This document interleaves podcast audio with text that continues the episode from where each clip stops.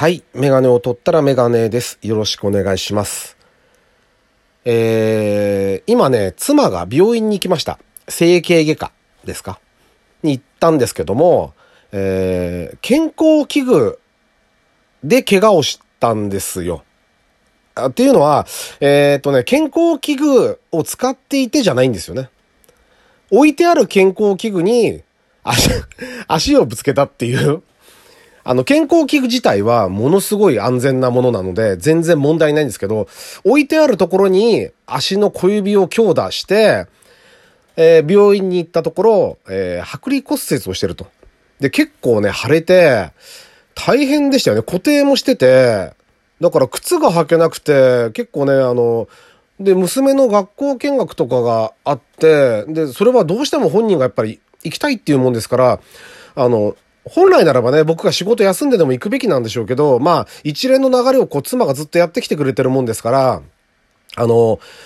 自分が行きたいっていうことで、で、右足だけサンダルにして行ったりしてましたね。あ、右足は左足か。左足だけ。だから車乗れるんですよね。あの、右足大丈夫だから。でもやっぱり不便でしたよね、最初やっぱり見てて。歩くのも大変そうで、固定しちゃってるから。うん、だから大変そうでしたけど、で、そこの病院、僕はね、そこじゃないんですけど、あの、整形外科使ってる。でも、ちょっとそこに行くことがあったんですよ、前。あの、息子の方の件で。で、その時にね、ちょっと思ったことというか、あの、思い出したことがあって、あの、その話をね、しようと思ってるんですよ。はい。の、その前に少しだけ、また例のごとく、ちょっとお時間いただきたいんですけども、えっとね、いくつかあるんですけども、あのまず、F2。F1 じゃなくて F2。もうレースの話になりますけど、急に。あのミック・シューマッハがチャンピオンを取りました。うーん、要はミハイル・シューマッハの、えー息子さんなんですけども、彼は来年から F1 に行くことがもう決定してるんですね。で、そこに来て、まあ、チャンピオンになったってことはすごく良かったなと。いいことだなと思いましたね。あの、まあ、いずれね、その、ミハイル・シューマッハ、お父さんの方に関しても、まあ、僕なりに思い入れというか、思い出がいろいろあるので、また時間取ってお話できたらいいなとは思うんですけども、やっぱりね、親子って、こう、やっぱ思いを乗せてしまうんですよね、どうしてもね。あの、中島悟さんの息子さんの、あの、和樹選手が F1 行った時も僕はそうだったけど、やっぱりね、もうね、なんて言うんだろうな、特別な目で見ちゃいますよね。だから、僕なんかだと父親が、うちの父が、あの、中島和重さん。今はね、もうたすっかりタレントさんになっちゃいましたけど、一流の。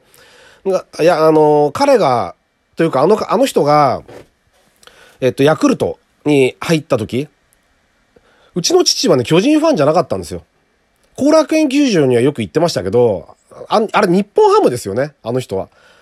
だから僕ね、あの、いつだったか、つい最近ですけど、日本ハム、昔の日本ハムの復刻の、あの、帽子、野球帽をプレゼントしたんですけど、今でも被ってますけど、日本ハムが好きで、巨人はあんまり好きじゃなかったんだけど、やっぱりね、長嶋茂雄さんって人は特別なんですよね、あの人は。僕はね、多分ね、僕、生まれる1年前とかに引退しちゃってるんで、見てないんですよ、全然。わかんないんですけど、あの世代の人には本当特別なようで、あのーその息子さんということですごかったですよね、やっぱりね。あの、応援の仕方が、熱の入り方がやっぱり違うっていう、ちょっとわかるんですけどね。だから今回ミックがそういうふうに F1 に今回行くことになって、で、まあ中堅のチームになるわけですけども、そ、そこからね、あの、頑張ってまた、ね、あの、今はルイス・ハミルトンっていう選手がこう、シーズンをもうずっと圧倒しちゃってるわけですけども、いつかね、きっと、あの、お父さんもそうだったわけですからね、かつて。だからお父さんみたいに、あの、大活躍してくれる時があったら、まあ、僕としてはやっぱり、嬉しいかなと思いますよね。頑張って活躍してもらいたいなっていうふうに思います。はい。まあ、あとはね、その、ちょっと事故続きでやっぱり、あの、スーパーフォーミュラ、全日本のスーパーフォーミュラでも、ちょっと鈴鹿で大きい事故がありましたよね。あの、4台で1コーナーに入っていくっていう、横並びで。ちょっと考えられないんですけど、あの、まあ、ツーリングカーなんかだと3台まではあったりしますけど、どうしてもね、フォーミュラカーはタイヤが剥き出しなんで飛んじゃうんで、あの、当たると危ないんですよね、すごく。あの、ボディがないわけですから。あだから、やっぱり接触しちゃいましたよね。だああいうのがやっぱり、うん、今回の F1 もありましたけど、あちょっとなーと思いますよね。もうちょっとこう、コースとマシンがどんどん安全になってるからって言ってドライビングがラフになっていいわけじゃないっていうのは、それはもう昔から言われてることですけど、そういうことをすごく思いましたね。はい。まあ、レース内容に関しては、まあ、あの、いろいろ、ちょっと今回ハミルトン選手が欠場になってて、で、ラッセル選手がウィリアムズから、えー、ポンと乗って、で、まあ、まあ、一流のドライバーの代わりをするわけですけども、ルイス・ハミルトン選手はもう7回ですか、ワールドチャンピオン取って、あの、超一流のドライバー。で、彼がいなくなると、メルセデスがどうなるかっていうのはよくわかりましたよね。あの、全然機能してな、してなかったですよね、チームが。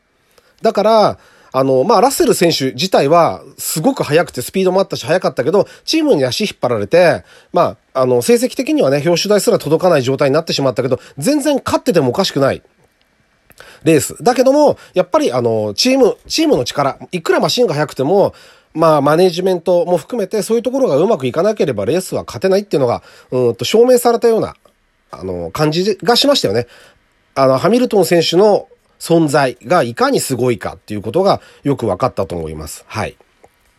というわけで、え、急激に 急激に話は戻るんですけど、あのー、整形外科の話をしたいと思います。はい。えっ、ー、と、第161回ですね。ラジオにメガネ始めたいと思います。よろしくお願いします。はい。でですね、その、何を思い出したのかっていうと、あのー、その整形外科に行ったんです、息子と。っていうのはね、息子が、まあ息子はね、ちょっと陸上教室なんかにも通わせてて、で、ひ、あの時は確かにね、膝が痛いって言ったんですよね。右の膝だったかな。で、膝が痛いんだって言ってて、で、病院に行って、まあ、かかりつけだったもんですから。で、僕はそこに通ってないんで、あのー、よく知らなかったんですよ。で、多分ね、僕初めて行って、で、で、息子と一緒に行って、で、まずは先生に呼ばれて、診察をするわけですよね。で、初めて行った病院で診察で初めての先生でよろしくお願いしますって言って、あの、足が実は痛いって言ってました、言ってましてっていう話をして、で、何かスポーツは、まあ、高校、まあ、学校の体育と、あと陸上をちょっとやらせてまして、とかと話をこう、するじゃないですか。で、ちょじゃあ見せてくださいって言うんで、こう、見せたわけですよ。そしたら足をまくったら、足がね、結構あざだらけだったんですよね。あのー、で、こう診察してて、で、どこが痛いの？ここここってやってて、で、なんか随分すごいあざだねっていう話になって、で、僕も見てて、あ、本当だと思って気づかなかったなって。で、あ、本当ですねって、な、な、なんですかね？って、なんか、なんかした？と言ったら、いや別に何もしてないって言うわけですよ。で、お、そうなんだって僕も思って、ちょっと転んだりはしてるって言うんだけど、走り回って。だけど、あの、別に何かを特別なことしたわけじゃないし、別に痛くもないって本人は言うんですね。で、先生も、あ、そうなんだって言って、まあそこら辺を軽く触れた感じで、で、次あの、あの、あの人たちは何て言うんですか、あの、あの、リハビリとかやる人たちだと思うんですがですよ、多分。あの、白衣着た人で、若い、あの、かっこいいお兄さんだっただったんですけど、あの、理学療法士さんって言うんですかね。あの、専門の知識を持った、あの、な、な、なんて言うんだろう、あの、温めたりする治療もしてくれるし、多分リハビリもやってるんじゃないかなって。あ、あ、でも温めたりするのもあれリハビリって言うんですよね、確かね。だから理学療法士さんなんですかね。まあ、とにかく専門の方が、あの、次に、先生の後に見てもらって、で、またベッドでみ、横になって見てもらってたら、で、また同じような話するんですよ。何やってるの？どうしたの？なんで痛いの？どういう、どういうにして痛くなったの？いつから痛くなったの？とかって話をして、で、さあ、と話してるうちに、このあざは、なんでついたの？って話になって、で、わかんない。なんで、わかんないし、転んだと、転んだ時だと思うとかね、こう曖昧な返事をしたんですよ、子供が。で、僕は、単純に話聞いてて、まさかいじめられてるとかじゃないよねって言ったんですよ。子供にね。じゃないよねって、そういうんじゃないよねって言ったら、その、療法士の方が、あーって顔したんですよ。で、そういうことじゃないよね？あ、じゃないって、本人は違うと。あくまで転んだもんだって。で、どうやらですよ。多分、僕はそこでピンときたんだけど、多分ですよ。せ、あの、先生も、その理学療法士の方も、僕が虐待してるんじゃないかって多分疑ったんじゃないかと思うんですよ。話の流れから言って。でも僕が全く何もしないで、話がほら、多分わかるんじゃないですか、ああいう人たちって。そういう例も見たことあるだろうから。僕はそんなことを疑われてるなんてみじも思ってないから、あの、全然こうそのやりとりをしてるうちに、あ、違うんだって。逆にそっちを心配した方がいいのかって、いじめの可能性もって。まあ、結果的には全然違いましたけどね。今、その時だけなんで足、あの、あざなってたの。今も全然綺麗だし、何の問題もなかったんですけど、結果的には。だけど、僕はそこで感心したのは、そこまで見てくれるんだっていうのは思いましたよね。あ、なるほどなって。あの、親が虐待してる場合もこういうケースで見つかったりするんだろうなっていうのを、ちょっと思ったんですよ。向こうは何も言ってないですよ。僕は勝手に思って、勝手に感心してるだけで全然そんなこと思ってませんって言うかもしんないけど、なんですけど、でも、ちょっと思ったんですよね。そこら辺、その怪我以外のことについてすごくこう聞いてくるあたりが。だから、やっぱり、病院とか、まあちょっとでも悪いと思ったら病院に行った方がいいとかってよく言いますけども、そういうケアとか、そういう何、気配りというか目配せみたいなこういう自分の目に届かないようなところとかを感じる感じてもらうには、やっぱり病院って大事ですよね。ただ膝が痛くて膝見て、はい、尻尾あげますよって言うんじゃないってことがちょっと分かったんですよ。その時に。そこにすごく関心というか感動しましたね。だからね。そこまでちゃんと見てくれてるんだっていうことに。だから、あの、自分でもね、なんか怪我あったら、やっぱり早めに病院に行こうっていうふうには、今でもしてますけど、より思い、思いましたよね。うん、とてもそういう貴重な経験でした。はい。というわけで、メガネを取ったらメガネでした。